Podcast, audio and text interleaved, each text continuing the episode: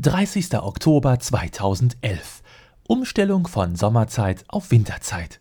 Mein Entschluss für dieses Jahr, ich mache nicht mit. Hab keine Lust hier wie blöd durch alle Räume zu rennen und sämtliche Uhren eine Stunde zurückzustellen. Und auch sonst werde ich mich der Winterzeit verweigern. Wenn es auf euren Uhren also beispielsweise 8 Uhr ist, zeigt meine schon 9 Uhr an. Ähm, macht mich sowas nicht eigentlich schon fast zu so einer Art Superhelden? Naja, vielleicht kein großer Superheld, aber vielleicht, ähm, ich hab's. Future Boy.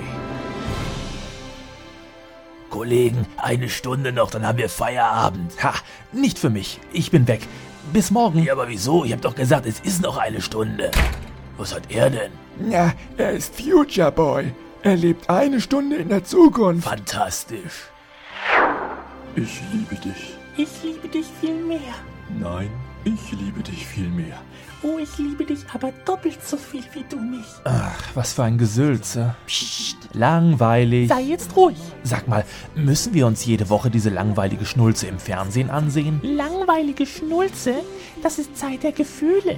Du guckst dir die ganze Woche immer deine Mord- und Totschlagserien an. Da werde ich doch wohl eine Stunde in der Woche meine Lieblingsserie schauen dürfen. Oh, die Folge geht eine Stunde? Ja, von Viertel nach vier bis Viertel nach fünf. Für Future Boy ist es jetzt schon Viertel nach fünf. Zeit der Gefühle ist zu Ende. Wir schalten um. Yay.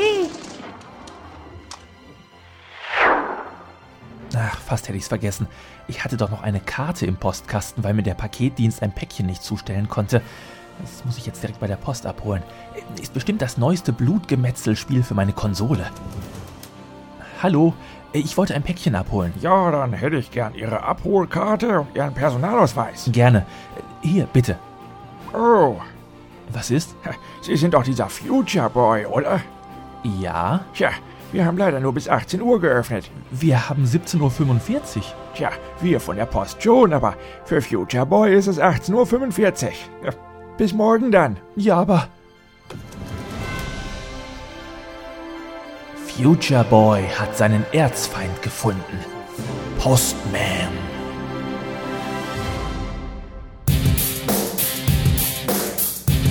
Dübels Geistesblitz.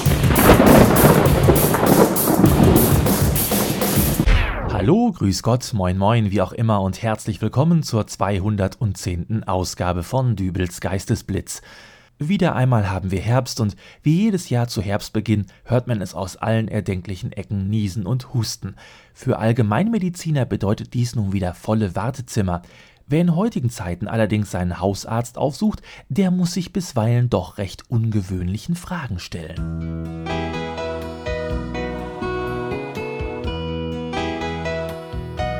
Der nächste bitte. So, Herr Doktor, das hier ist der Herr Belter. Ach, Herr Belter. Guten Tag.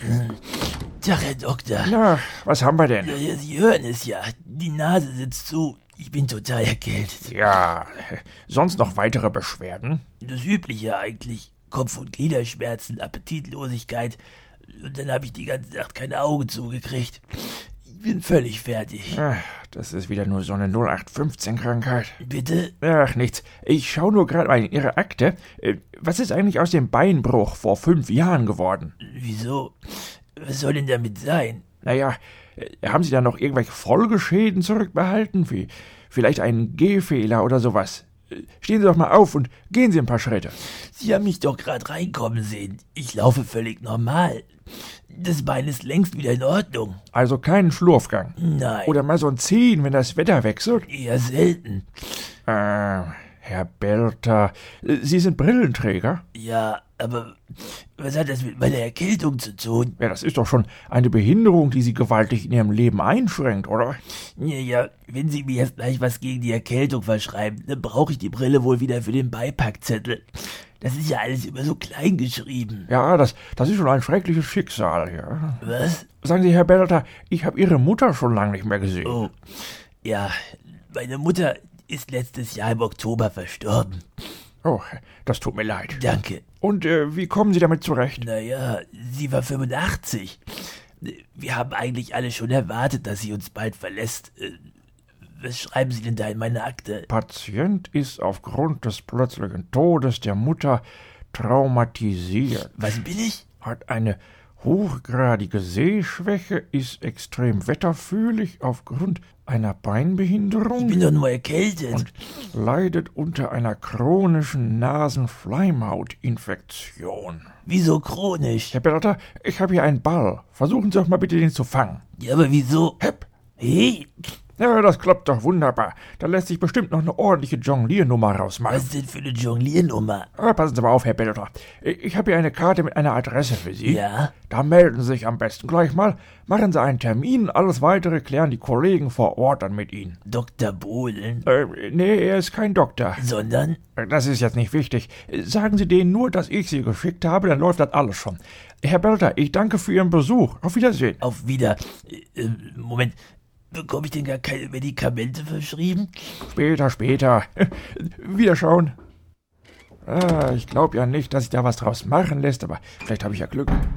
So, Herr Doktor, der nächste Patient, Herr Röpel. Ja, Herr Röpel war bis letzte Woche auf einer Expedition im Amazonas-Dschungel, ist dort von einem extrem seltenen, hochgiftigen Insekt gestochen worden und hatte noch drei Wochen zu leben. oh, da müssen wir schnell machen. Das wäre mir sehr lieb. Sagen Sie, Herr Röpel, haben Sie vielleicht abgesehen von Ihrem tödlichen Insektenstich noch einen Hund mit drei Beinen, einen asthmakranken Zwillingsbruder oder verteilen Sie im Armenhaus warme Suppe? Was? Und was am allerwichtigsten ist, können Sie Trompete spielen?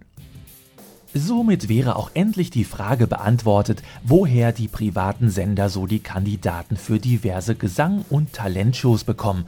Mal im Ernst, schaltet eine TV-Castingshow eurer Wahl ein. Ihr werdet dort kein einziges Talent mehr finden, welches nur da ist, weil es beispielsweise gut singen kann, denn sowas reicht längst nicht mehr. Wer in der schillernden Talentwelt der privaten Sender bestehen will, der muss zumindest vollweise sein. Wer dennoch gern bei einer solchen Show mitmachen möchte, aber aufgrund einer glücklichen Kindheit, einer perfekten Ehe und auch ansonsten eines soliden Lebenswandels keine Chance auf den Top-Titel Superstar oder Supertalent hat, dem bietet sich alternativ die Chance, als Trottel mitzumachen.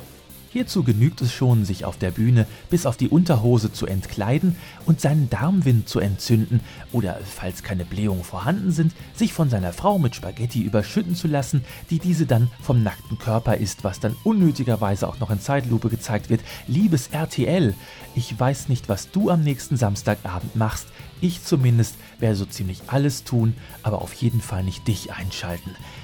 Und dem Rest von euch sei gesagt, dass wir uns in Folge 211 wiederhören. Bis dahin, alles Gute, euer Dübel und tschüss.